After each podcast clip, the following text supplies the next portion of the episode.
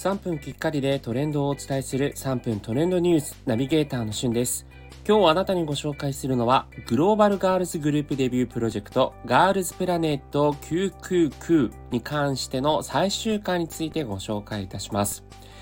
約3ヶ月ぐらいにわたってですね、アベマ TV にて放送されていたガールズプラネット999韓国、日本、中国という3カ国から33人の少女たちが、それぞれミッションに立ち向かっていき、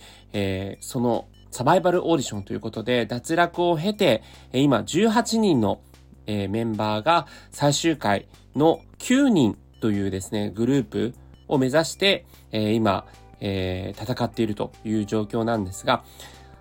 開始から約2ヶ月足らずで2300万回の視聴を ABEMATV にて行われているということで非常にこう注目されているガールズグループオーディションなんですね。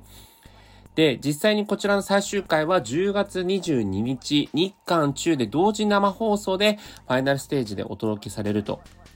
いうことで、その模様をですね、えー、勝たずに見守っている人も多いんじゃないかなと思いますが、見てる方はね、皆さん推しとかいらっしゃいますでしょうか？私もですね、第1回からずっと注目して見ているんですが、え最終的に最後まで残った、え最終回の18人ですね、においては、えー、日本、中国、韓国、それぞれですね、えー、メンバーが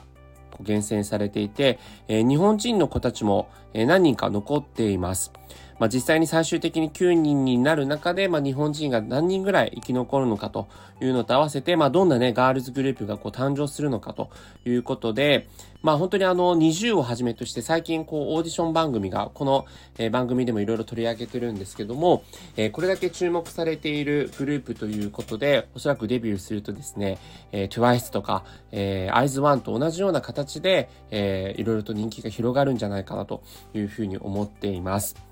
えー、実際にまあ、今までにない、こう、日本、中国、韓国でね、それぞれのこうメンバーがこう選出されているというところで、こう、どれぐらいの人数割合になるのかもこう決まっていないので、えー、最終的にどんなガールズグループが出るかわからないんですが、えー、この決定はですね、皆さんの投票によって決まるということで、え、最終回の最中にもですね、投票した最終結果がこう生放送でね、決まるということで、こう今からドキドキしています。え、僕自身もですね、え、自分の応援してる子が入るかどうか、今から楽しみですね。それではまたお会いしましょう。Have a nice day!